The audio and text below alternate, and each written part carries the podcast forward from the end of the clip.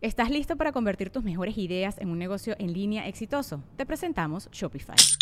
Tal vez no lo sabías, pero nuestro podcast More Than Mamis es un negocio y lo empezamos por supuesto para desahogarnos y hablar sobre la maternidad, no para convertirnos en expertas de ventas y del e-commerce. Así que sí, necesitábamos ayuda para vender nuestro merch y poner en marcha nuestra tienda. ¿Y cómo suena con Shopify? Llegó otra venta. Shopify es la plataforma de comercio que está revolucionando millones de negocios en todo el mundo. Ya seas un emprendedor desde tu casa o desde donde sea, Shopify es la única herramienta que necesitas para iniciar, administrar y hacer crecer tu negocio sin dificultades. Con Shopify puedo gestionar pedidos, envíos y pagos desde cualquier lugar, brindándote toda la información y estadísticas de tus ventas al detalle. Regístrate para un periodo de prueba con tan solo un dólar al mes en shopify.com barra sonoro, todo en minúsculas Ve a shopify.com barra sonoro para llevar tu negocio al siguiente nivel. Shopify.com barra sonoro. Hoteles Gran Fiesta Americana presenta. Bueno, pues a los dos días de la operación, temperatura, temperatura, se me perforó el intestino. Yo creo que cuando despegaron todo eso, se quedó tan delicado la pared y se, entonces se perforó y medio peritonitis. Claro, que eso, infección. La peritonitis se agujera el intestino, es como si se te picara la tubería de aguas negras. Sí, sí, sí, se, sale todo, y, te, y te infecta y te, mueres. Te vas. Te vas. Perdónate, perdónate de todo lo que traigas, que sientas que has fallado contigo y que le has fallado a la gente. Perdónate tú, perdona a la gente que te ha hecho daño, pero perdónate a ti. Lo más fácil era llegar a echarle culpa a todo el mundo. Las historias de éxito son hermosas porque nos inspiran, nos hacen recobrar la esperanza de salir adelante en los momentos más difíciles. Yo tenemos a un querido amigo, Adrián Uribe, que nos va a contar cómo empezó desde chiquito y no tenía absolutamente nada. Lo que tenía eran sueños preciosos, sueños enormes y una mamá que creyó en sus sueños. Episodio 196, Adrián Uribe. Comenzamos. El podcast de Marco Antonio Regil es una producción de RGL Entertainment y todos sus derechos están reservados.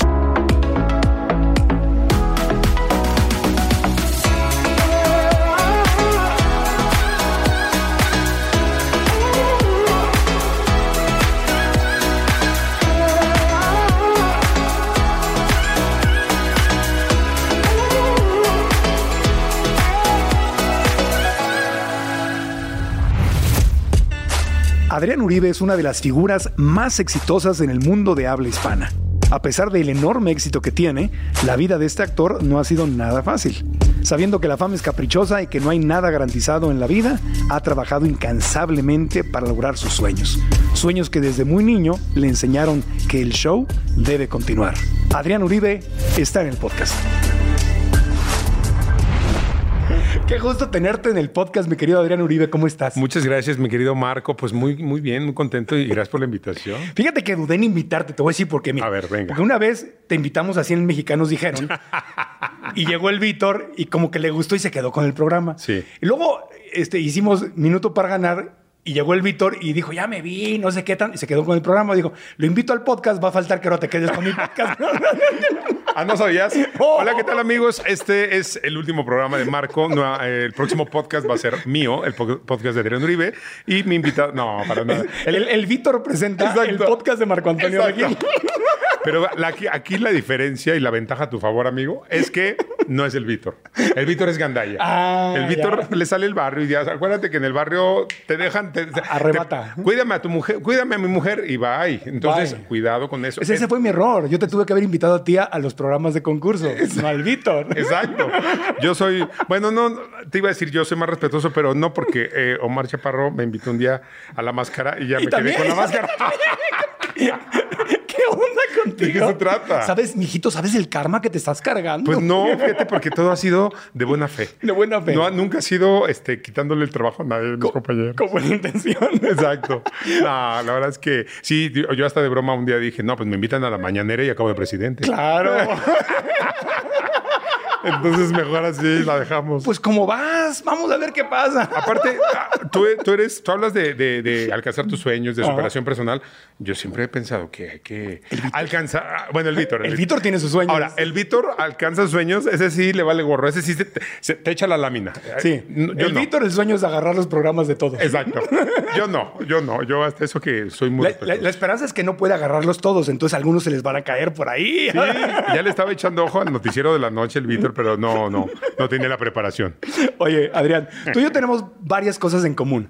Primero que nada, pues venimos desde abajo. Sí, o sea, tú le luchaste duro, amigo, de, de- pero desde abajo, desde abajo, desde abajo, eh, echaste todo tu corazón y, y rompiste las posibilidades, ¿no? Porque eh, de, dó- de dónde, pues empezaste, no tenías, vienes de una familia que no tenía dinero, ¿no? Y que no tenías ninguna conexión con la tele. Totalmente. Ni, ninguna palanca. Exacto.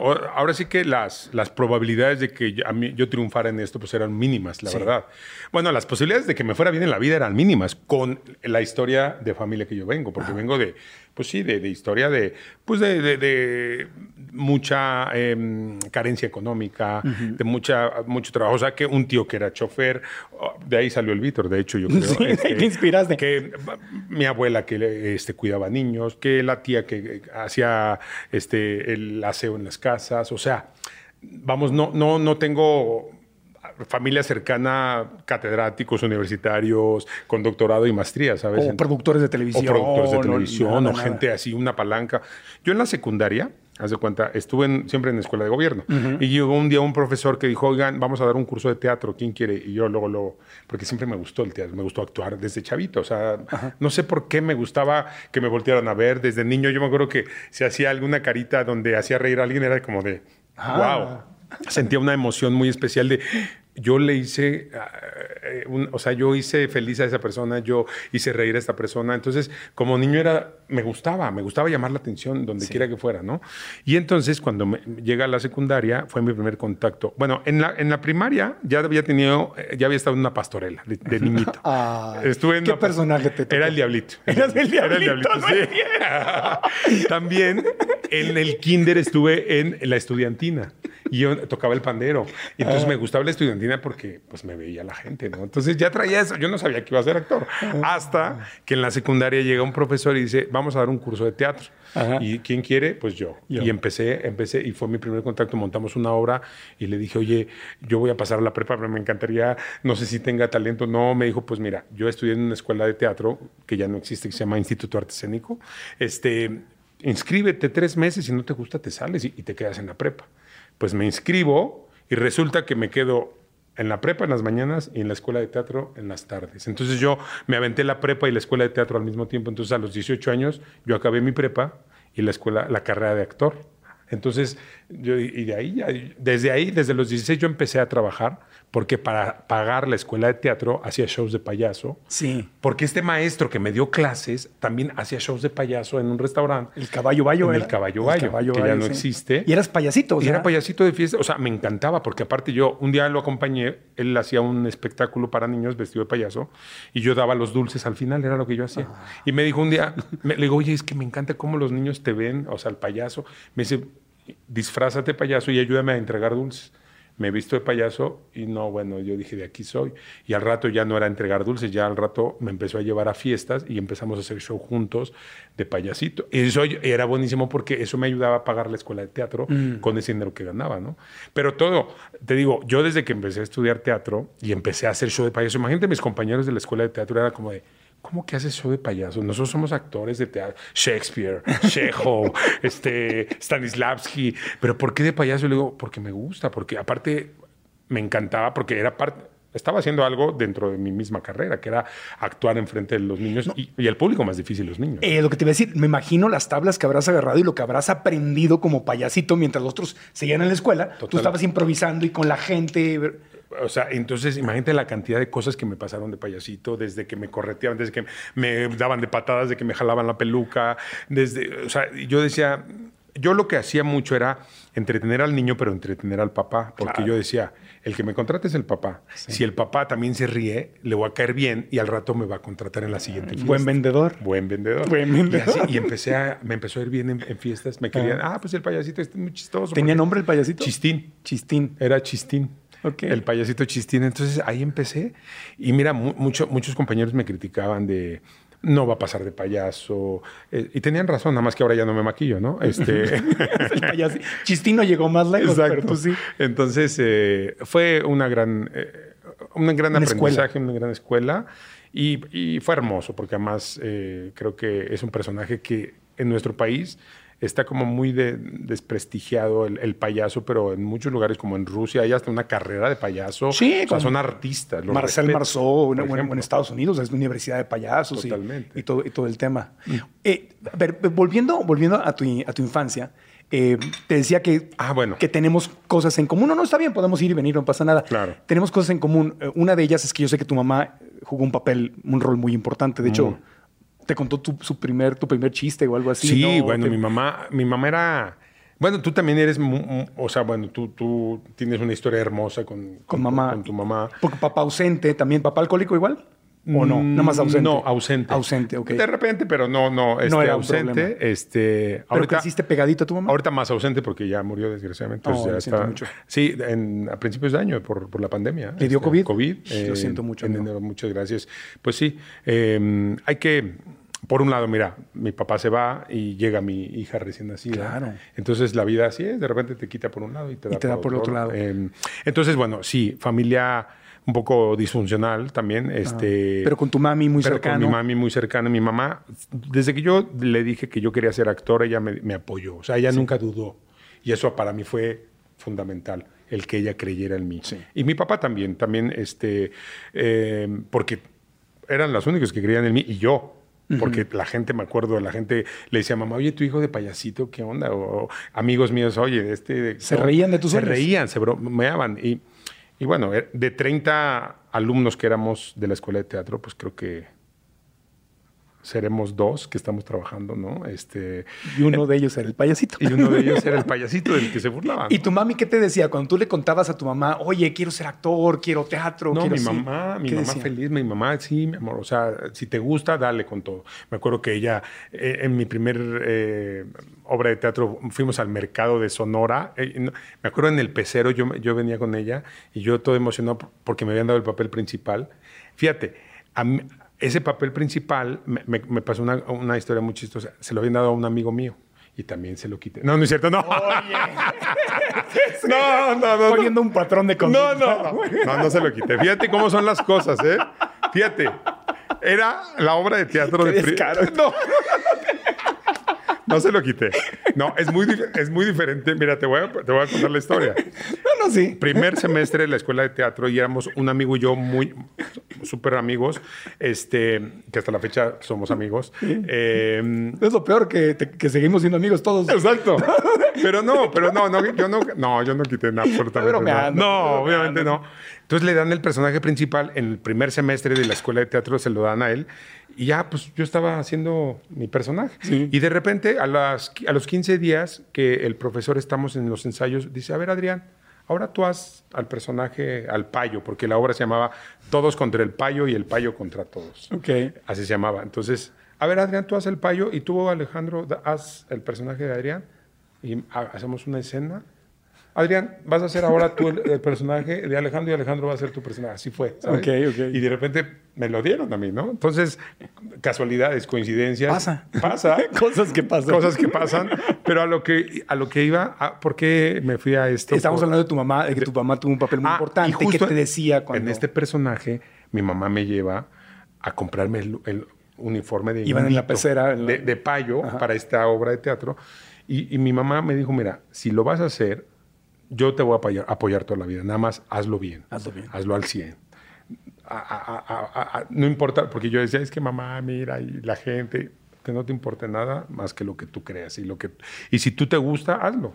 ¿No? La gente siempre te va a hablar, va, va- va a hablar mal, bien. La era buena coach tu mami. Te- pues mi mamá, fíjate, dentro de todo, porque aparte mi mamá no tuvo estudios, entró a trabajar en... Yo, yo vi un gran ejemplo de superación con mi madre, porque mi mamá empezó de intendencia en una fábrica, en una empresa, limpiando pisos, y de repente empezaba a contestar llamadas. Y, ay, yo, yo contesto, y se iba a la recepcionista, yo contesto, yo contesto. Y al rato, oiga, pues este, no, no quiere, y, y la ponen de recepcionista. Claro. Y al rato la ponen de secretaria, y al rato, la- hasta que llegó a ser secretaria de ventas del departamento de ventas, la que estaba, empezó limpiando Claro. pisos en esta, en esta empresa. Pero en vez de decir, ah, no, este es mi trabajo, a mí no me pagan para, contestar el teléfono, iba y lo hacía, Porque era le gustaba proactiva. aprender. Claro. Este, híjole, yo le hago la carta, en ese tiempo era una máquina. Sí. Yo, yo y, y ella no había internet, no había correc- corrector de, ¿no? Es autocorrector, o sea, era Y ella empezaba a escribir a máquina. lindo. Entonces le gustaba aprender. ¿Por qué? Porque quería mejorar y porque quería una mejor, una mejor condición de vida y porque quería mejor sueldo y porque quería llevar, ayudar a la casa. Claro. Tenía cinco hijos ¿no? que mantener. Entonces, ¿Tú eras más chico, más grande? yo era el del medio. En medio. El del medio. Sigo siendo el del medio. Tengo dos hermanos. Sí, claro. Sí, tengo dos hermanos menores. Digo, me refiero a que... A menos que se descuide el hermano mayor y tomemos el Y entonces... Exacto. Entonces... Estuvo bueno. Este, Escríbelo, escríbelo. escríbelo. Entonces, yo, pues imagínate, es, es una gran lección de vida, ¿no? Es decir, no importa tu condición, no importa dónde estés, lo importante a dónde quieres llegar, ¿no? que era lo que mi mamá me enseñaba sin, sin saberlo, ¿no? Entonces, muchas de eso, eso a mí me encanta, ¿no? El, hay, una, hay una frase que a mí me, me marcó mucho que se llama el ejemplo, o que, no que se llama, que dice así, el ejemplo es una orden silenciosa. Me El encanta. ejemplo es una orden silenciosa, ¿ok? Sí, porque tú con el ejemplo, a veces, por ejemplo, como papá ahora, eh, es más importante lo que yo hago que lo que yo digo. Obvio. ¿no? Obviamente. Por eso dicen el ejemplo. Con el ejemplo estás educando o maleducando. Sí. Entonces, a mí me, me- y mi mamá me estaba mandando con ese ejemplo mucha información positiva que me iba a funcionar a mí en mi carrera. Te estaba poniendo un ejemplo y una realidad que te decía, si tú te superas, si tú le echas ganas, si tú pues, estás ahí. Se puede. Y aparte haciendo lo que muchos otros no quieren hacer, porque hay mucha gente que estoy seguro que no era la única mujer que limpiaba. No, claro que no. Pero ella estaba dispuesta a hacer lo que las otras no querían hacer. Totalmente. Ah, suena el teléfono, que suene. Totalmente. Pero ella iba y lo contestaba. Eso es, un, es una bendición. Es una grande. bendición. Yo, eh, mi primer trabajo, trabajo antes de trabajar como actor, fue en una veterinaria limpiando pisos, trapeando y limpiando las perreras. O sea, yo era de intendencia de la veterinaria porque yo le dije a un amigo, no alcanzaba el dinero en la casa y le dije, "Oh, necesito trabajar. Y un amigo mío, su papá era veterinario, trabaja- tenía una veterinaria, me dijo, pues solamente hay, pero no creo que quieras, este, pues de hacer el aseo. Yo, claro que quiero. ¿Por qué? Porque necesito dinero y porque no sabía hacer nada. Tenía 16 años, estaba estudiando y empecé y a lavar y a pipí, popó, todo de perros, las, las perreras, darle de comer a los animales. Y después la parte bonita ya era bañando los perros y secándolos con la secadora y, y- y- y cepillándolos. Ese era lo. Pero primero había que hacer el, el- el trabajo duro, ¿no? Entonces, y me acuerdo que me pagaban y de lo que me pagaban yo iba y le, le ayudaba a mi mamá, ¿sabes? Entonces me, me encantaba. Si buscas el lugar ideal para tu estancia en la Ciudad de México, tengo para ti la opción perfecta. El hermoso hotel Gran Fiesta Americana Chapultepec, que te ofrece todo. Máxima comodidad en cualquiera de sus 203 habitaciones y 14 suites de lujo. Hermosos salones para convenciones y talleres. El restaurante Azur con la mejor comida mediterránea.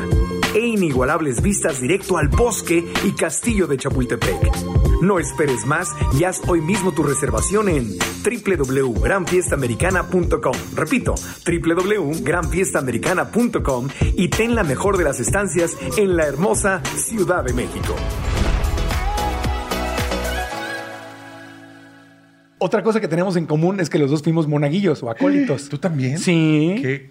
Ay, ¿En y- serio? Y, y- y he escuchado que veías la misa o el altar, pues te sentías como que estabas en un escenario. Pues ¿no? sí, porque por- e, te digo que desde chiquito me encantaba que me viera la gente, entonces, pues un gran momento para que me vieran era el monaguillo, ¿no? Ajá. Este, a veces el padre me robaba el show, pero bueno.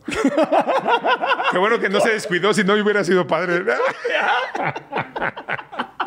El monaguillo dando la misa. Exacto. Consagrando. Si me hubieran dejado tantito más, sí, porque mi, mam- mi abuela, mi, mi abuela quería que yo fuera sacerdote y me iba a meter de Tu seminarista. abuela era muy católica, ¿verdad? Muy católica. Muy católica. Íbamos a misa de lunes a domingo. Wow. de 8 de la mañana y todos los días rezábamos el rosario a la noche. Ah, imagínate tú jugando fútbol en la calle y todo. Y, ¡ay! y- y ya salía mi mamá, les habla a su abuelita, y puta, todos sudados. O sea, lo que menos quería hacer era rezar un rosario de niño a los 10 años. Eh, O sea, quería seguir jugando. Entonces ya todos hincados y, ah, pero yo sí más. Y nos aventamos todo el rosario. ¿Cuáles eran tus misterios favoritos? No, no exacto. Gloriosos, Pues gozosos, mira, te- dolorosos. exacto. Yo me religiosa. Ahorita ya vamos a hablar. Fíjate que yo me sabía toda la, la misa, completita. Yo estaba preparado por si el padre fallaba un día, yo entraba al quite. Marco, a mí se me da eso. No, si se, descuidaba a Cristo, te subías ahí arriba. Y ahí yo, ¿Qué hace ahí? no digan nada, yo no digan nada. Este, Sí, fíjate qué chistoso. Yo nunca, no, no sabía que tú también habías sido. Sí, sí, sí. pues, pero sentí exactamente lo mismo que tú. Estaba, en un, estaba ahí arriba y, y me gustaba escuchar al sacerdote hablando. Eh, tuve un, eh, un sacerdote que era muy bueno hablando y hacía reír a la gente y todo y se le llenaba la misa y todo. Se le llenaba. Sí, porque los que eran aburridos, la misa vacía. Claro. Y este se bajaba, se bajaba del, del- del- del- del, del altar y, este, y hablaba con la gente y bromeaba y todo. Y yo, se llamaba el padre Sergio, llegó a ser monseñor ahí en Tijuana y yo a él le aprendí mucho. Cómo improvisaba y cómo rompía el formato. Fíjate. Y de ahí, desde ahí, pues uno va agarrando pedacitos. Claro, yo me acuerdo también del padre. Yo no tengo como muy registrado el, el que yo lo. Yo, yo observaba cómo de repente se le caía el ritmo en la misa. O sea, estaba muy bien y de repente. Como que empezaba a improvisar y, y la- y yo decía, se nos está cayendo, se nos, se nos va a ir el público. Se nos cae. Mi abuelita ya está cabeceando. O sea, ya está, ya está, ya está cabeceando. Entonces, Oye, esta no sé si la tengamos en común, pero no te ligaste a la del pandero o la de la guitarra. Fíjate que no, porque a lo mejor tú ya eras más grandecito de, de- No sé, ¿a qué edad fuiste monaguillo? Como a los, entre los, a los nueve, diez, Ah, no, once, pues sí, más o menos. Sí, la del pandero Pero yo fue no, mi era, primera novia. yo no era tan precoz en ese ¿Yo entonces. sabes qué hacía? Yo era el encargado de ponerle la intención de la misa al padre. Ok. Entonces le mandaba saludos a mi novia. ¿En serio? Le ponía su nombre y entonces el sacerdote decía, rezábamos por este, por Carlita, Carla López Meraz, se llama Carla López Meraz y todo. Y todo el mundo, ¿quién le mandó a decir? Carla? López Meraz, te amo, Marco. Sí, luego me remetían problemas. Claro. Los papás, ¿quién le mandó a decir misa a nuestra hija? ¿Qué? ¿Se está muriendo? ¿Qué? No, no, no. Entonces, no, creo que tú eras un poquito más, más este, no, no, porque pues digo, más ah, monaguillo pillo. pillo. Exacto. No, tú también. Bueno, también. Yo lo que lo más que Tenemos hacía. gustos muy similares también. Bueno, sí, ¿verdad? Sí. Ahorita no hablemos Tienes de eso. Sí. No, porque ya estás casado. Exacto, por eso este Pero tu esposa, ¿de dónde la...? Brasil. O sea, es brasileña. ella. Pero la conociste Ah, pues en, en 100 mexicanos. en 100 mexicanos. Sí. Sí, yo también. No me ¿Tú también la conociste? No. Ah, ah, perdón. Ah, no me espantes. Dije, a ver, cuéntame algo que no sepa. No, pero también digamos que... O sea, ¿conociste a alguien cuando estabas con, eh, de Digamos así. conductor? Ah, digamos así, porque ya, ya todas están casadas. Entonces Claro. hay que respetar. mucho. Entonces no digamos no nada. digamos nada, pero sí Pero coquetos. dime, dime como de, ¿con qué letra empiezas? Tres segundos, no. Exacto. No, pero eres, eres- eres- eres muy coqueto. Sí, sí, sí. es- ahora, Sí, sí, sí. siempre has sido muy coqueto, Siempre. muy dicharachero, con buen verbo. Sí. O sea, y, y- y eso, esos son cosas que, que aprendiste, que llevaste de tu, de tu trabajo a la, a la vida, a la vida real. Totalmente, totalmente. Entonces, eh, la verdad es que sí, yo creo que mi forma de ser me ayudó mucho para, pues para todo lo que empecé Sí. a hacer, desde monaguillo, de cuando era payaso, de cuando era eh, en la veterinaria también, porque era, o sea, el consentido del doctor y al rato, cuéntame chistes y le contaba chistes. Entonces, pues yo creo que tiene que ver mucho tu actitud. Por eso cuando alguien eh, habla de, por ejemplo, hablando del tema de quién es guapo, quién es guapa, o la belleza, es muy subjetiva porque yo creo que tiene mucho que ver con tu personalidad. ¿no? Claro. O sea, y el sentido del humor es una herramienta poderosísima. totalmente. Y entonces a mí, pues cuando no eres William Levy, tienes que ayudarte de tu sentido del humor. ¿no? tienes que echar mano de, de tu, de, de- pues de, tus fortalezas, ¿no? o sea, y, y tus debilidades no... Pero sí gana, sí gana. El sentido del humor le gana. No, sí, al- sí. Pues sí, la verdad que sí, porque, porque sí tiene que ver mucho, digo, por muy es, es lo mismo tanto una mujer como un hombre, ¿no? Por muy guapa que sea, Ajá. si de repente platicas con ella y es así muy aburrida, o un hombre, por muy guapo que sea, si de repente no tiene sentido del humor, o es, o es enojón, o, o es malhumorado, pues obviamente a nadie nos va, a nadie nos va a gustar eh, estar o compartir la vida o compartir una amistad con alguien que no tiene una buena actitud, una buena energía, ¿no? Oye, cuando se empiezan a hacer realidad tus sueños, dices, voy a ser actor. eh, ¿cómo, ¿Cómo pasas de payasito, de- del caballo bayo, a televisión? ¿Cuál es la entrada, el momento mágico en que te descubren? Fíjate o que te metes, el o- momento mágico, bueno, yo siempre cuando seguía estudiando teatro, yo me acuerdo que pasaba en el pecero, en, en la- en el transporte, enfrente de Televisa, yo decía, algún día voy a trabajar Ya me aquí". vi. Y, y les decía a mis amigos, déjenme presino en mi futura casa y me ¿no? bromeando, bromeando y no, Ajá. porque yo lo veía porque yo quería, ¿no? Sí. Ellos decían, ay, ay, ay, ajá, ¿no? Entonces, este, ¿Cómo llega ese momento? Yo sigo estudiando teatro y luego sigo haciendo shows de payaso, pero luego los shows de payaso se convierten en shows en personajes para fiestas. eh, y bueno, el, chiste es que, para no hacerte el cuento largo, un, un- empiezo a hacer eh, eventos para, eh, para, para cumpleaños, para despedidas de soltero. Y me empieza, ya empiezo a hacer show de comedia con personajes, ya no como payaso, sino con mis personajes. Y ahí me ve alguien de Televisa y de ahí me mandan llamar y me dicen, oye, me encantó tu personaje de policía. Este, hazte una cápsula para un programa de deportes. De deportes, ¿verdad? Que se llama Más Deporte. Y, eh, y ahí empecé a hacer sketch con el personaje de Poncho Aurelio, del policía de tránsito. Ese tú lo inventaste. Ese yo lo inventé. Eh, y ese lo hacía en casas. Y de repente ahí me empiezan a ver y me empiezan a llamar. Me, me habla Ortiz de Pinedo para Humores los Comediantes. Y de repente me habla Reinaldo López para hacer eh, Picardía Mexicana. Y después de Picardía me dicen, oye, te quiero invitar a un, a un piloto de un programa de comedia donde va a haber gente nueva y no tan nueva. O sea, Consuelo Duval, Ajá. este, que era la más, la más fuerte. Sí. Miguel Galván, en paz descanse. Lorena de la Garza y yo. Digamos que Lorena y yo éramos como los más desconocidos, Nuevos, los más nuevos, y, y empezamos con Laura Pico y ahí empieza, empieza, empezó a hacer los personajes y todo. Y resulta que ahí todo empieza a, a- a funcionar bien. Pero yo, eh, haz de cuenta que yo decía, ni modo que nada más con el Po- Poncho Aurelio, o sea, yo me preparé y estudié, yo quiero tener otros personajes, y nace el Víctor, y de repente nace que la madreada, que la madre sota, que la- los judiciales, y todos los personajes que empecé a hacer en, en, la hora, en la hora pico, y de repente me empiezan, me invitan al reality de Big Brother VIP, donde ahí, pum, ahí sí es donde siento ya el, el- el- el golpe de fama de, de salir de ahí, porque fue muy exitoso. Ajá. Y ahí, incluso, la verdad es que hasta sí te, te- te- te empiezas a, pues de alguna manera a desequilibrar un poco, ¿no? Porque, pues de no venir de, imagínate, tantos años, ya habían pasado más de 10 años de cuando yo empecé a estudiar a llegar a televisión. Entonces, de repente empiezas autógrafos y fotos y gente. Entonces, dinero.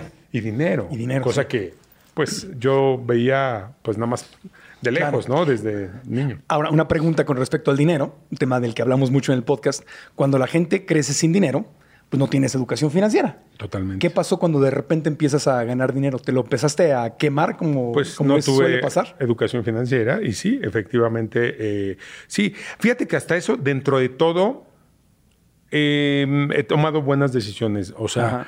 eh, porque empecé a invertir, yo dije, yo me quiero hacer de, mi, ¿Ah, sí? de mi casa. O sea, primero, antes de, de tener mi casa, yo lo, lo primero que yo dije algún día, yo quiero comprarle casa a mi mamá. No, ya ves. Y antes, ¿tú también? Sí, Eh, amigo. y antes de comprarme mi casa, yo todavía seguía rentando y yo le compré su casa a mi mamá. Porque Ah. yo toda la vida la vi pues batallando. Vivíamos en un departamentito de interés social de Infonavit que a mi papá le dieron por el trabajo. Mi papá trabajaba en la Comisión Nacional de Libros de Texto de la SEP, pero él trabaja en la imprenta, ¿no? Donde se hacían los libros. Este... Y bueno, el chiste es que le dieron esta casa a mi papá, ese departamento, pero pues éramos cinco en un cuartito, o sea, entonces mi mamá siempre batalló, entonces yo le dije, yo quiero comprarle su casa, y se la compro, eh, afortunadamente, y, a- y después yo me compro mi departamento, me acuerdo que saqué un crédito y me dijo, hasta un amigo me decía, pero ¿cómo sacas un crédito? No lo vas a poder pagar. Le dije, no, sí lo voy a poder. ¿Cómo le vas a hacer? Le dije, no sé, pero sí lo voy a poder pagar. Y, sí lo, y nunca fallé una mensualidad. Una mensualidad. ¿Por qué? Porque yo ya lo tenía como muy claro, ¿sabes? O sea, claro, no hice algo que estaba a mis posibilidades. No iba a Claro. sacar una, un crédito donde yo no pudiera pagar una mensualidad. O sea, Pero primero fue tu mami. pero primero fue Primero mi tu mamá y luego tú. Llévame, y uno de mis recuerdos más hermosos es el momento, estaba yo siendo a Tina del Precio, ese no me lo quitaste. No, ¿por qué no me invitaste? no, no alcanzaste. no te invité, que no, no teníamos invitados. Yo recuerdo el momento en que llegué, le mandé el dinero y todo, compró su la casita en, en San Diego y yo estaba aquí haciendo temporada y llego allá, uno de los momentos más Wow. bellos y más triunfadores de mi vida fui cuando vi la casita y vi salir a mi mamá de la casita y me dijo, mi hijito, gracias. Gracias. Llévame a ese momento con tu mamita. No, ¿Cómo fue? ¿Cómo recuerdas eso? Es, es una, era una casa en Cuernavaca. eh, entonces yo, yo ya, ya habíamos ido porque esa casa era de un amigo mío. Y eh, después me entero que la estaba vendiendo. Cuando mamá fue y la vio, dijo, me encantaría tener algún día una casa así. Se enamoró de la casita. Porque era una casita chiquita en Cuernavaca, tenía su alberquita, un jardín pequeño, pero era muy linda. O sea, y aparte, pues mi mamá nunca tuvo casa, o sea, teníamos Claro. un departamento y, y toda la vida vivimos en, en la casa de- rentando la casa de mis abuelos, ¿sabes? Y entonces eh, mi mamá era su sueño. Su casita con jardín, ¿no? ¿Y, Porque le no- dijiste? ¿Le avisaste? No, ¿Sorpresa? no, no, le dije, vamos. Oye, ma, ven, vamos a la, a la casa. Llegamos y le dije, ¿te gusta? Ay, sí. Ah, pues es tuya. Ay, casi le da un infarto, pobre. Yo dije, este, le- pero así de, no, en shock, ¿no? En shock. Se le- obviamente lloró. Este, fue un momento también hermoso, mi querido Marco. Tú lo sabes. Ahora sí que, ¿qué te digo a ti? Mira, eh, no, no te pongas sensible porque me vas a poner sensible Pues a mí. así soy. ¿Qué, qué- qué quieres que haga? Porque yo también ando. Se vale, que- amigo, no pasa nada. Sí, no. Son, Pero son momentos muy bellos, es un momento triunfador. es un momento que dices, híjole, porque incluso mi mamá me recordó algo que yo no me acordaba. Me dijo, es que tú una vez de niño chiquito me dijiste, algún día te voy a comprar tu casa y mira, lo cumpliste. Y yo así, ¿en serio lo dije? Dijo, qué bueno que lo cumplí, si no, este, ¿sabes? O sea, cosas que yo no... Como cuando uno ya lo trae clavado, ¿sabes? En el ADN de yo lo voy a hacer. ¿Por qué? Porque vi tanto sufrir a mamá, vi tanto eh, que hacía tandas, que vendía elotes, que vendía sopes, que vendía pancita, pozole. Hizo de todo para ayudar y llevar dinero a la casa porque a mi papá no le alcanzaba.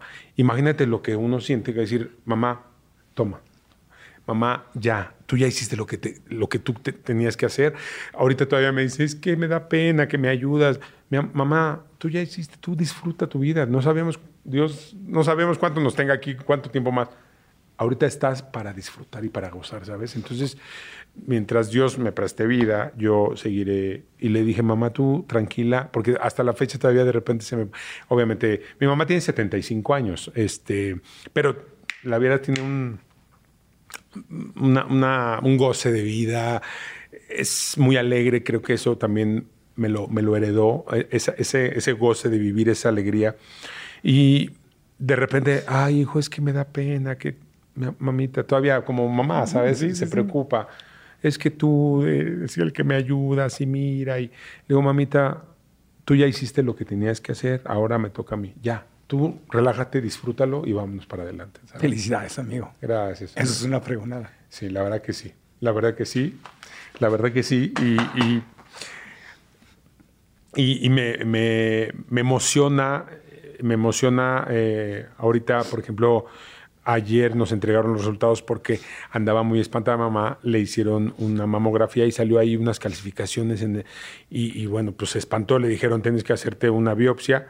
Imagínate, ya estábamos todos agobiados y ayer me habla mi hermana, oye, todo bien, todo bien, todo benigno, todo.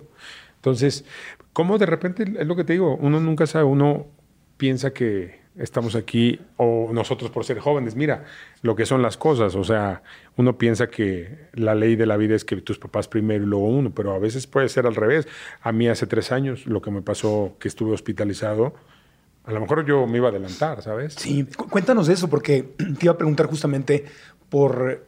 Todos tenemos en la vida momentos en que algo pasa, en que se mueve el tapete y que sentimos, ah, caray, esto no lo vi venir y no sé si de aquí me voy a levantar. Es- ese, ese momento ha sido el más duro. De, Sí, definitivamente sí. Yo creo que... eh, ¿Qué te pasó? Nada, pues yo, yo estaba bien. Siempre he sido muy deportista, muy sano, me cuido, este, como bien, hago ejercicio, Sí. no fumo, tomo muy poco, la verdad ya, ya Bailas mucho. bailo mucho, alegre. me río mucho. Sí. No, y de repente, justo hablando de bailando, por bailando por un sueño que hice hace 15 años, eh, haciendo las cargadas que hacíamos en Bailando por un sueño, me salió una hernia umbilical y entonces me la operan hace 15 años y me ponen una malla normal, una operación de rutina, y ya, la malla te la ponen para la hernia. Pasan los años y justo en 2018, un dolor de estómago horrible, voy al doctor, pensaron que era una, pe- una apendicitis y me hacen estudios y me dicen, ¿tú tienes una malla ahí? eh?" Y yo, sí, hace muchos años. me la-". Ese es lo que está causando el problema. Esa malla, con el paso de los años, se, se hizo como una fibrosis. O sea, como que el cuerpo la rechaza Claro. y se formó como una fibrosis y esa fibrosis envolvió los intestinos hasta que ocluyó el intestino, o sea, paralizó el intestino. Entonces mi intestino dejó de funcionar, por eso el dolor. Y entonces voy al hospital, me operan. Es peligro de muerte Sí, horas. sí, claro. Me operan, pero me hacen como la Me despegan todo eso que se pegó a los intestinos. Era como un queso Oaxaca, me Sí. explicaba el doctor. Sí, que- sí, sí. Y entonces quitan todo eso que se pegó y ¿Cortaron?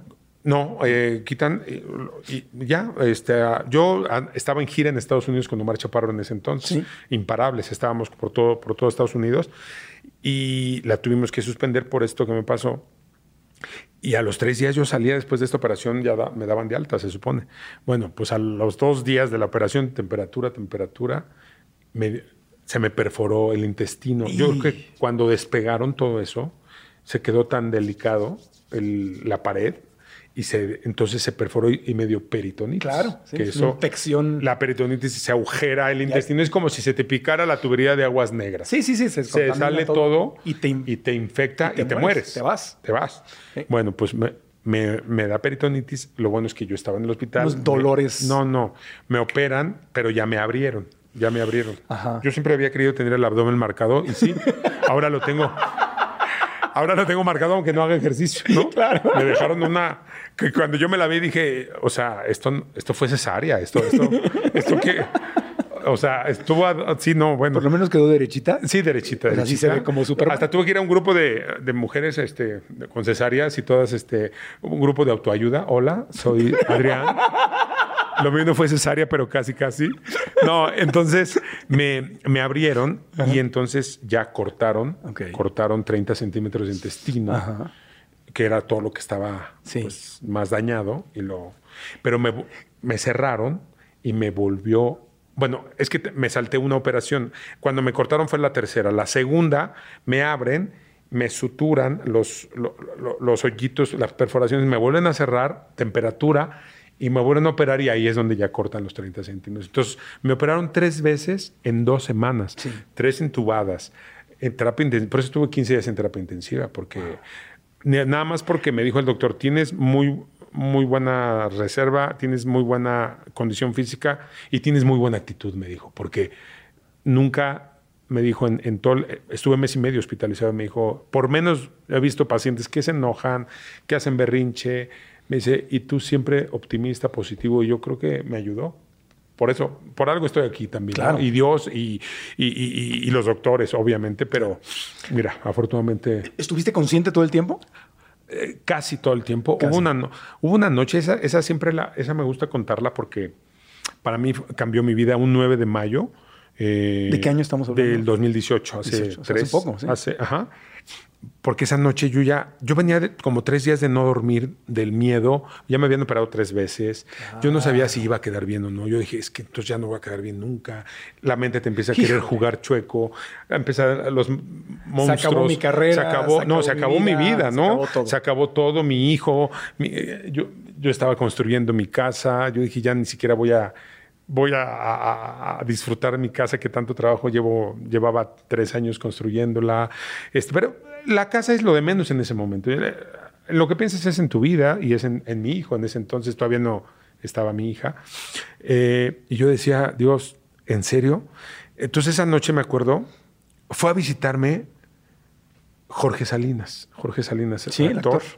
Porque yo, fíjate lo que es la vida. Yo, él, creo que un año o dos años antes, había tenido un problema de- del corazón. Estuvo en coronarias y yo lo fui a visitar. Y fui de. Y corte A, me va a visitar él, ¿no? Me va a visitar y, y me dijo una cosa que me sirvió mucho ese día. Yo, yo estaba muy. Te digo, llevaba tres días de no dormir, tenía mucho miedo de no saber si iba Claro. a salir bien o no. Y un día me, y me dijo él, oye, ¿te puedo, decir- ¿te puedo sugerir algo? Le dije que a mí me sirvió mucho cuando estuve hospitalizado. Ahorita que estás aquí, perdónate, perdónate de todo lo que traigas, que sientas que has fallado contigo y que le has fallado a la gente. Perdónate tú, perdona a la gente que te ha hecho daño, pero perdónate a ti. Y eso vas a ver cómo te va a ayudar. Y me quedó, y se fue, y me quedé. Y, y esa noche hace cuenta que lloré más que Victoria Rufo en todas las telenovelas. me empecé, me empecé a una, una drenada que me empecé a llorar, a llorar, a llorar.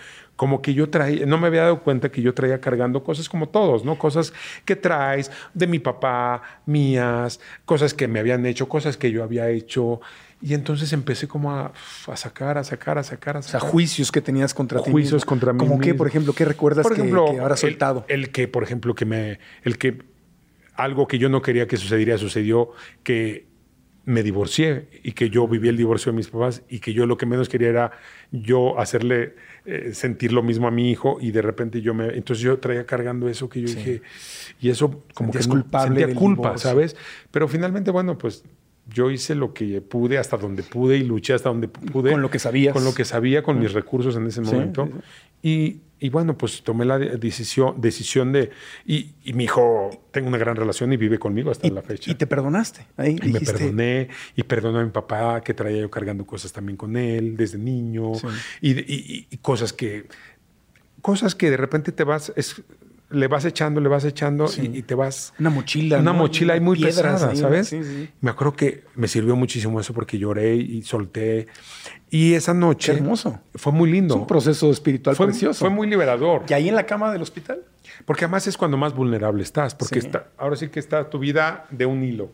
Estás, yo me acuerdo que me quedaba viendo el tit, tit, tit, Como sea, película. de- como película, viendo la oxigenación, viendo, ¿será que en algún momento ya deje de funcionar? Y no podías hacer nada excepto lo que hiciste. Excepto lo, rendirme. Trabajo interior. Rendirme, soltarme, perdonarme y algo que hice esa noche que fue, me acuerdo que cuando yo cerraba los ojos, yo decía, Dios, ya me cansé porque ya vengo de varios días de no poder dormir. Me daban medicina para dormir y no, no me hacía. Este, porque tenía, mucho miedo. Claro. Y el miedo pues te hace, te da, crea angustia y te crea Claro. estrés. Entonces llegó un momento que esa noche dije, a ver, tengo que soltar. Dije, yo no tengo el control, solamente Dios. Y yo, yo creo en Dios y yo dije, a ver, si es mi momento, yo no lo puedo impedir. Entonces, y si, y si voy a seguir viviendo, pues tampoco es- depende de mí. Entonces, ¿qué depende de mí? Mi actitud. Y yo dije, a ver, Dios, me acuerdo que le dije, Dios, aquí estoy. Si ya es mi momento, aquí estoy preparado.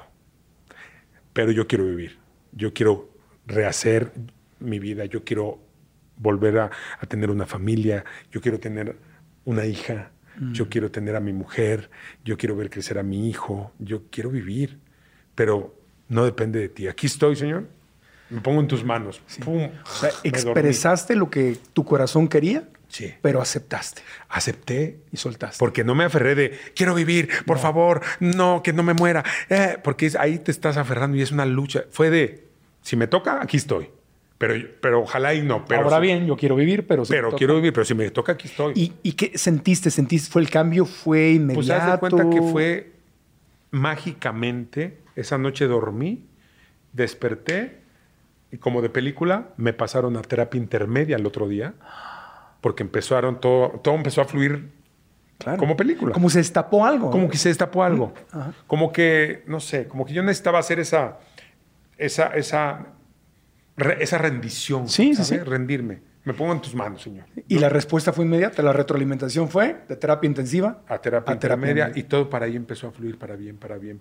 Y hice muchos ejercicios porque yo ya tengo muchos años yendo a- a- con, un- con una psicóloga, Miriam Quintanilla, por cierto, que siempre me gusta decirla, la presumo con mucho Claro. orgullo porque es una mujer que me ha ayudado muchísimo, este, porque me ha dado, al- me ha sugerido libros hermosos que me han cambiado mi chip, no como, como por ejemplo eh, El poder de la hora, como este, La nueva tierra, como por ejemplo Dejar de ser tú de Joe, Joe Dispenza. Otras en que nos parecemos, amigos. Eh, también. Eckhart Tolle es lo Eckhart máximo. No, bueno, o sea. Lo máximo. O por ejemplo, uno que acabo de leer que me cambió, que se llama. En inglés es The Untethered Soul, la- Sí. el alma sin ataduras sí. en español. Me cambió. Me cambió porque habla de cosas que yo viví en el hospital sin, sin haber leído esos libros, ¿sabes? De todo No, con tiene razón. que ver con la has mente. hecho un trabajo muy hermoso dentro de ti. Sí, sí. Y justo en el hospital yo me acuerdo de muchas cosas que yo había leído donde decía, imagínate, map- haz un mapping mental de lo cómo quieres verte. Y yo me acuerdo que estaba en el hospital conectado en terapia intensiva y yo me veía me veía otra vez en el show con el público aplaudiéndome y yo haciéndolos reír. Y yo yo yo me, me imaginaba cuando regresara a la gira. Y me acuerdo que el primer show que yo di después de estar en el hospital fue en Phoenix, Arizona, con el teatro lleno y yo le decía gracias al público, le dije gracias y, y llorando les dije porque esto yo lo visualicé y lo- me lo imaginé. Gracias por ser parte y por ser testigos de, esta, de este milagro de vida. Aquí estoy de nuevo, ¿sabes? Qué maravilla. Entonces, todo tiene que ver con, con- con- con lo que estás pensando. Con tu ¿no? mente. ¿En algún momento dentro de la terapia intensiva llegaste a perder con- conciencia? Sí. A ver me este túnel, No, me aventé viajesotes, ¿no? ¿Sí? Que ayahuasca. Yo nunca he hecho ayahuasca, Ayahuasca. y esas cosas, pero yo me, me aventé el mío. Y mi ayahuasca fue todas las medicinas que me La morfina, y la morfina. No, me imaginé, se me apareció Miguel Galván eh, en la cama de al lado. Miguel Galván, ¿En serio? que en paz descanse, mi amigo. El Yo de la tartamuda. El de la tartamuda, lo vi en la cama de al lado y me decía así de, échale ganas. Ah. Y él estaba al lado. Se me apareció. Luego eh, me aventé un viaje donde me decía una voz, si quieres estar bien, le vamos a cortar la pierna a uno de tus hermanos o el riñón a uno de tu familia. Escoge tú, tu vida o, le- o, o sea, empecé así unos viajesotes así. ¡ah! No, no, no. ¿Y ¿qué? sufrías? ¿Sentías miedo? Sí, no, sea, miedo. Obviamente todo tenía que ver con O sea, lo más miedo. bonito fue Miguel Galván. Lo más bonito. Imagínate cómo estuvo la cosa. Entonces, fue un viaje hermoso. Fue. Yo creo que sí, fue un viaje espiritual hermoso. Es- ese, esa hospitalización Sí. de un mes y medio. Un regalo, un regalo. Un regalo. ¿Podrías decir que fue una bendición? Totalmente. Con lo que, porque ya fuiste otro después de eso. Totalmente. Una de las características de la gente exitosa y feliz es que no se queda esperando a que las cosas cambien. Se adaptan y se transforman constantemente y toman incluso los problemas como oportunidades de crecimiento personal. Si tú lo decides, puedes manifestar o acercarte mucho más a tus sueños ahora mismo.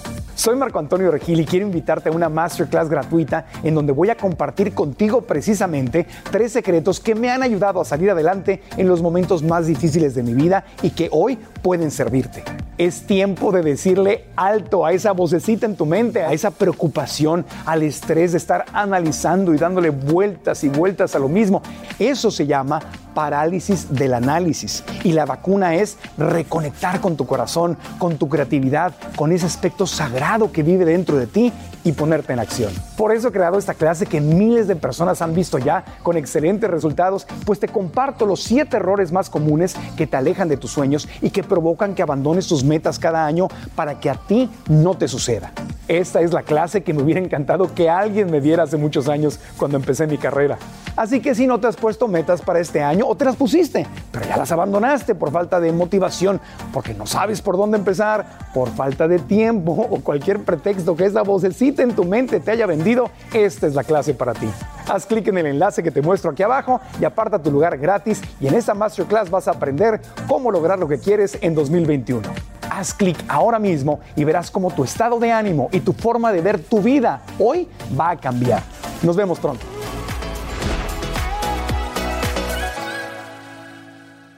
Y mira lo que es la vida. Justo yo le decía a Dios, yo quiero hacer mi familia.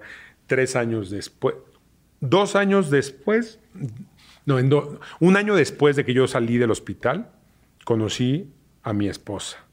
Dos años después de que, de que yo salí del hospital, nació mi hija. Entonces, se me hizo realidad mi sueño, ¿no? Qué hermoso. La verdad que sí, yo es- soy muy afortunado, yo y se lo he dicho a ella y, a- le dije, mira, y aparte mi casa que tanto me costó trabajo, por algo no la no, no, no me había cambiado, porque yo le dije a mi esposa, le dije, mi amor, yo tenía que esperar a estrenar esta casa siendo un hogar, porque si no hubiera sido una casa, una casa bonita, pero una casa fría. Yo tenía que esperar a la llegada de mi mujer y de mi hija y, ahora- y mi hijo que vive conmigo para estar en esa, en esa casa y que fuera un hogar como lo que es ahora, ¿sabes? Entonces, Qué hermoso. yo, yo siento que sí, yo, yo lo veo como de afuera y digo, como que Dios dijo, quieres tener esto, tienes que pasar por esto. Si lo superas, casi casi como el juego del calamar, ¿no? Sí. Sí. sí. Si, si superas estas pruebas, porque sí, estuve a punto de también eh, Claro. jugador Bueno, eliminado, es- ¿no? sí. Qué bueno que no había muñeca ahí. Entonces, pasé la prueba y me vino la recompensa, ¿sabes? Qué bueno. Pero, pero la recompensa tú la cosechas. Porque si Totalmente. tú no hubieras estado listo, pa- para eso hacemos el trabajo, para eso leemos, para eso vamos a terapia, para eso meditamos, Claro. para eso nos preparamos, porque llega un día en que estamos en la orilla. En la orilla ya se- y sin esa preparación, sin todo ese entrenamiento, no hubieras podido sacarlo. Totalmente. Y fíjate, y, y yo creo que también tiene que haber decisiones que uno va tomando en la vida. Yo, antes de entrar al hospital, o sea, una semana antes de que yo me internaran sin saber, terminé una relación que yo dije, imagínate que si no la termino, hubiera tenido que seguir y ya nada más por el hecho que hubieran estado conmigo, acompañando, me hubiera dado una culpa tremenda y era una relación que yo tenía que terminar, que yo no estaba bien. Entonces, como esas decisiones, fíjate sin saber, o sea, justo a tiempo termino y pasa esto y lo viví solo con mi familia, sin nadie, o sea, sin una pareja, me refiero. O sea, todo hubiera cambiado si no tomo esas decisiones. Como un día me dijo mi terapeuta, es que tú ya después de todas tus vivencias tienes que ser asertivo, no nada más en la pareja, asertivo en las decisiones que tomes en tu trabajo, en los proyectos en los que quieras este, comprometerte, obviamente en, las personas con las que quieras estar, en las amistades que quieras tener. Yo empecé a, a cerrar el círculo que yo tenía, porque yo de repente antes era de muchos amigos, de hey, todo el mundo, y le abría las puertas de mi vida y de mi corazón, y de, y de repente me di cuenta que no, o sea, que en la vida también tienes que dosificarte, porque tampoco no todas las personas valoran lo que tú le estás regalando, ¿sabes? Entonces tienes que ser muy consciente a quién sí y a quién no. Y entonces ahora yo me he vuelto como muy... muy eh, selectivo. Selectivo, justo hasta en mi núcleo de amistades. Claro. ¿Qué agradeces, Adrián? De todo esto que has vivido, has, tenido muchas bendiciones y te las has, y te has ganado lo que tienes. O sea, la vida te ha presentado cosas hermosas y tú las has sabido aterrizar. Y yo sé que eres un hombre muy agradecido. Has estado agradeciendo durante todo este podcast. Pero si todos nos vamos a ir en algún momento. Si hoy terminara la vida y tuvieras, y, el universo, Dios te dijera, te doy oportunidad de que agradezcas antes de irte, ¿a quién agradecerías? ¿Y qué les dirías? ¿A quién agradecería? Pues mira, primero que nada agradecería a mi madre, ¿no? A mi madre porque por, por toda la por haberme dado la vida, primero que nada, y por el gran ejemplo de fortaleza y de superación que fue. Eh, obviamente le agradecería a mi familia, a mis hermanos, ¿no? Por siempre estar unidos. Yo creo que algo de lo más hermoso que me pasaba cuando yo estaba hospitalizado es que mis hermanos todos agarrados de la mano, yo en la cama y ellos haciendo un círculo. En todas las noches orábamos y ellos pidiendo de, por mí. Qué hermoso. Porque saliera adelante, ¿sabes? Qué hermoso. Otra de las cosas del hospital, que fíjate, por algo fue lo del hospital.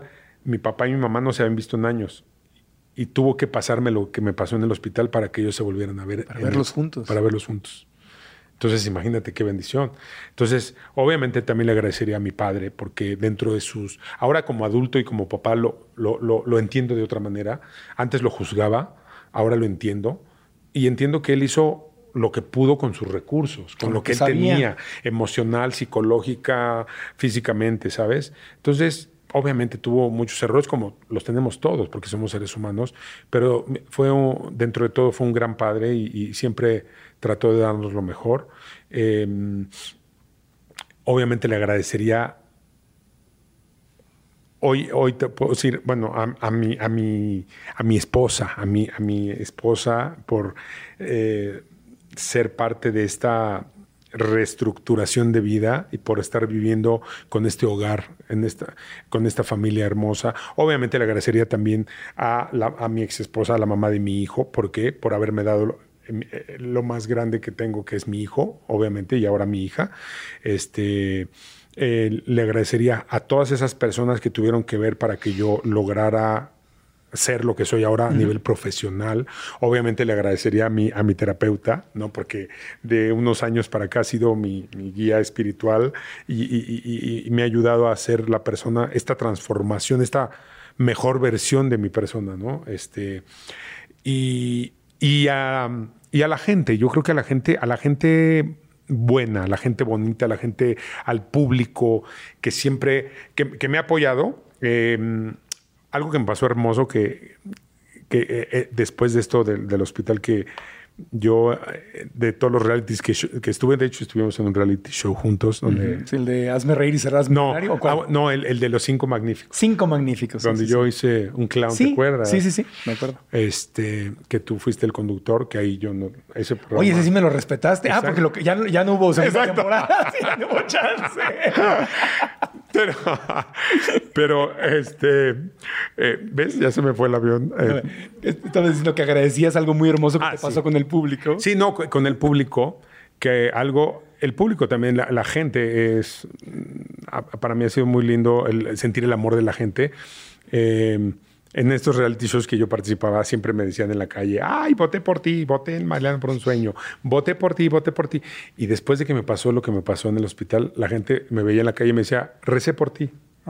Recé por ti. Oye, yo recé por ti. Oye, yo te prendí una veladora cuando estuviste en el hospital. Oye, mi familia y yo oramos por ti. Oye, imagínate lo que es eso. O sea, obviamente todo eso tuvo que ver también para que yo saliera adelante. O sea, porque son energías que se juntan y, Sí. y, y obviamente que sí tiene, o sea, hace- hacen un, un efecto. Te cambió o sea, la vida. Fue un, un antes y después. Totalmente. Entonces, y le, la- le agradecería también a mis doctores y a la gente que estuvo cuidándome. Yo me acuerdo que cuando me estaban bañando, imagínate en el hospital bañándome ahí, que dices, híjole, aquí, ¿cuál?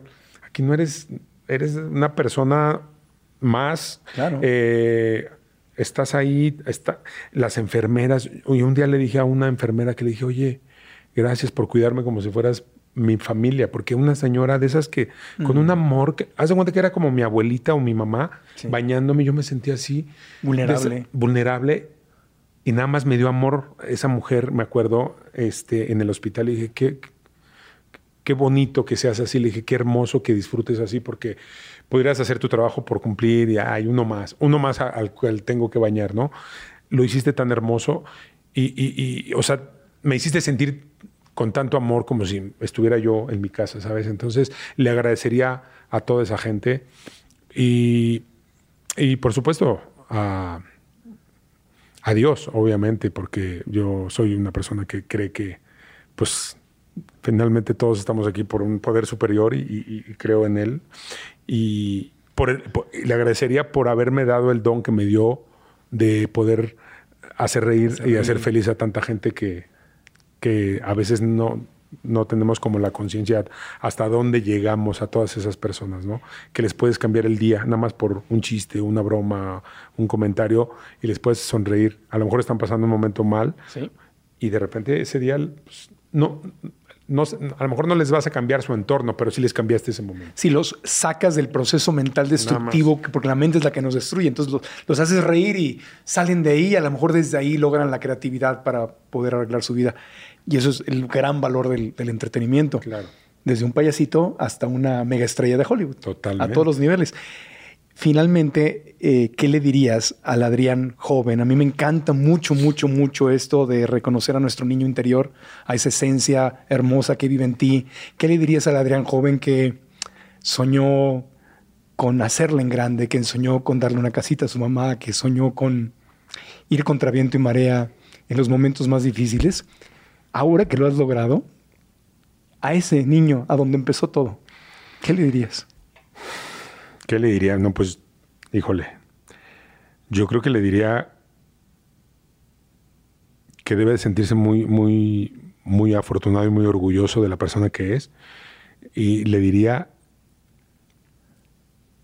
que viva con calma y en paz, porque todo se le va a cumplir, porque todo lo que está soñando, tarde o temprano, se le va a hacer realidad, pero que trate de vivir más con plenitud y más con conciencia y disfrutando cada momento, porque siento que a veces cuando estamos jóvenes eh, vivimos muy rápido y, no nos damos cuenta de muchas cosas y, perdemos y, de repente puedes ah, hacemos sufrir a la gente o eh, hacemos sentir mal por, por esa- esas ganas de salir adelante y de querer lograr nuestros objetivos.